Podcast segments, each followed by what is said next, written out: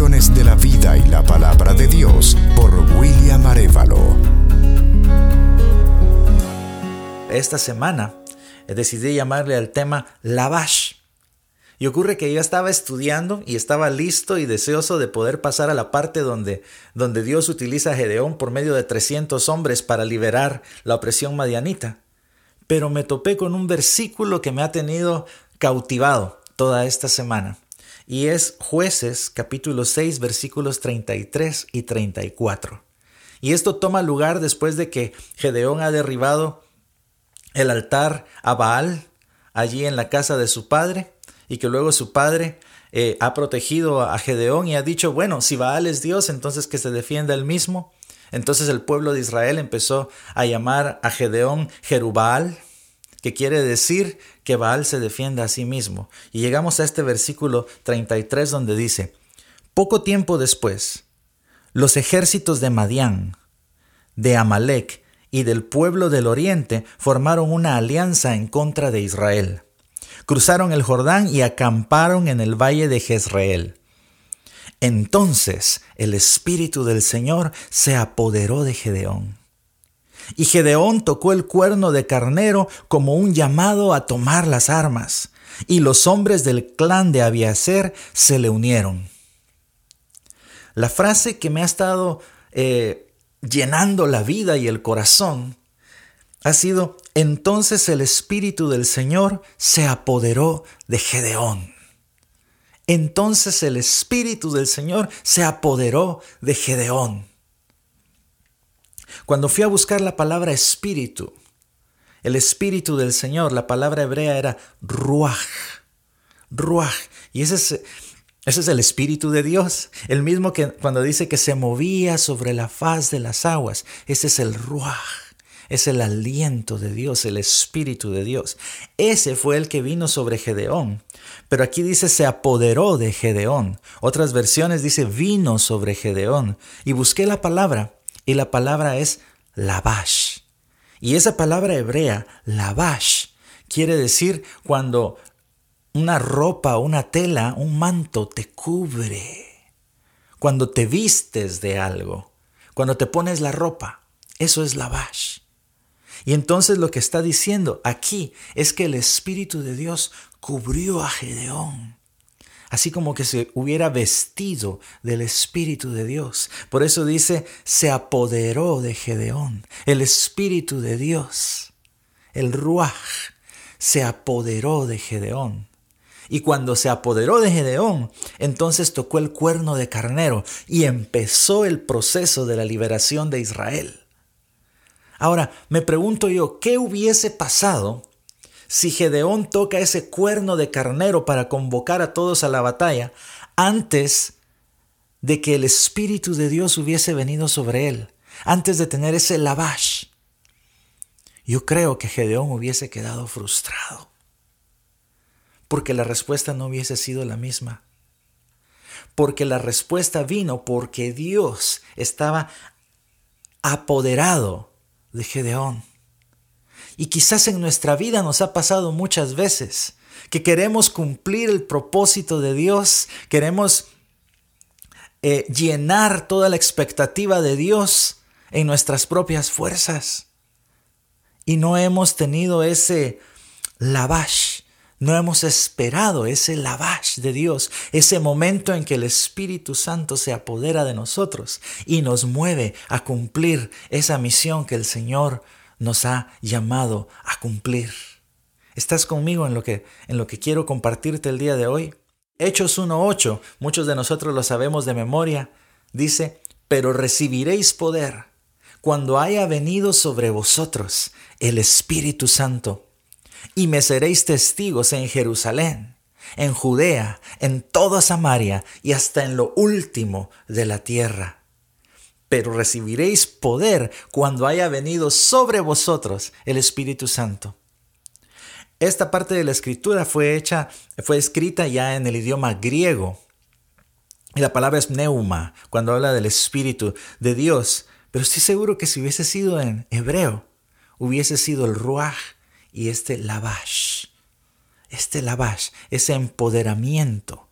Entonces la gran comisión de ir y hacer discípulos, mi amigo, mi amiga que me escuchas, la vamos a poder cumplir solo en el poder del Espíritu Santo, en el poder de Dios. Vamos a ser infructíferos si queremos hacer discípulos de Jesús en nuestras propias fuerzas. Y el día de hoy creo que estoy hablando a líderes cristianos. Esto es lo que el Señor nos está diciendo. Dejen de trabajar en hacer discípulos en sus propias fuerzas. Así como le dijo a sus propios discípulos, vayan a Jerusalén y esperen la llegada de la promesa del Señor y va a llegar. Ese empoderamiento del Espíritu Santo en nuestras vidas va a llegar. Porque ese mismo día que se dio el Pentecostés es cuando Pedro se puso en pie. Pedro, aquel pescador que que se equivocó tantas veces durante el ministerio y que en Jesús tuvo que corregir en muchas oportunidades, ese mismo pescador, pero lleno del poder del Espíritu Santo, se puso en pie y predicó. Y tres mil personas se convirtieron ese día. Amigo, amiga que me estás escuchando, Dios te quiere usar. Dios quiere hacer proezas a través de ti. Espera, espera ese empoderamiento que viene de parte de Dios. Algo que, que noté y que, y que me llamó mucho la atención es que busqué en qué otros lugares del Antiguo Testamento se utiliza esta palabra lavash. Y en jueces capítulo 3 versículos 9 y 10, un poquito antes de la historia de Gedeón, dice, pero cuando el pueblo de Israel clamó al Señor por ayuda, el Señor levantó a un libertador para salvarlos se llamaba Otoniel, hijo de Cenaz, un hermano menor de Caleb. El espíritu del Señor vino sobre él y comenzó a ser juez de Israel. Entró en guerra contra Cusanristaim, rey de Aram, y el Señor le dio la victoria sobre él. El Señor le dio la victoria sobre él. Pero Otoniel se fue a la guerra hasta que había tenido ese lavash ese momento en que el Espíritu Santo de Dios se apoderó de él. Entonces podemos notar, encontré otros ejemplos más, y en todos el factor común es el apoderamiento de Dios viene cuando el hombre de Dios o la mujer de Dios está por cumplir una misión encomendada de parte de Dios. El lavash de Dios no es para hacer realidad nuestros sueños. El lavash de Dios es para cumplir los propósitos de Dios. Mi amigo, mi amiga que me estás escuchando, ¿quieres tener ese lavash de Dios? Alinea tu vida, alinea tu corazón al propósito de Dios. No camines ya en tus propias metas. Camina en las metas del Señor y el Espíritu de Dios te va a llenar y se va a apoderar de ti y vas a lograr proezas que nunca habías imaginado en tu vida. Vamos a vivir una vida en un nivel diferente. Porque el Espíritu de Dios va a estar guiando cada paso que demos. Ese es mi deseo para nuestras vidas. Que hasta allá en Argentina, donde tú me estás escuchando, que el Espíritu del Señor se apodere de ti y camines en el propósito de Dios. Que allá en Los Ángeles el Espíritu de Dios se apodere de ti y que seas un hombre conforme al corazón de Dios, que camine en la victoria de Dios, que seas una mujer que cumpla el propósito de Dios. Qué glorioso, ¿no? Qué glorioso saber que el deseo de Dios es apoderarse de nosotros. Nuestra vida plena se va a dar cuando estemos caminando en el poder de Dios. Amén. No todos tenemos la misma función, mis hermanos, pero todos recibimos el mismo espíritu para vivir en el propósito de Dios. Quizás has estado viviendo una vida cristiana sin poder. Aún no has tenido ese lavash. Quizás estás tratando de cumplir el propósito de Dios en tus propias fuerzas. Déjame decirte que no lo vas a lograr.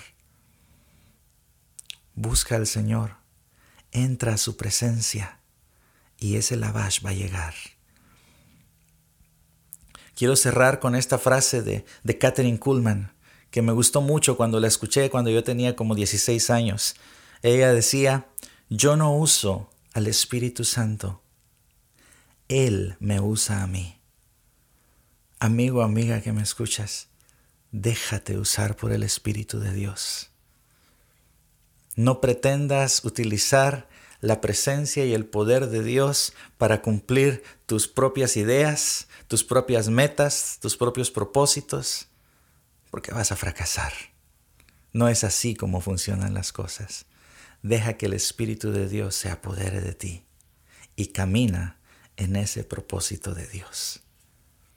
Oremos al Señor.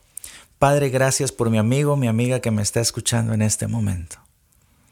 Y allí donde están en este instante, Señor, yo te pido que tú empieces a cautivar su mente y a llenarnos y a llenarles con el poder de tu Espíritu Santo. Que podamos tener ese lavage, Señor.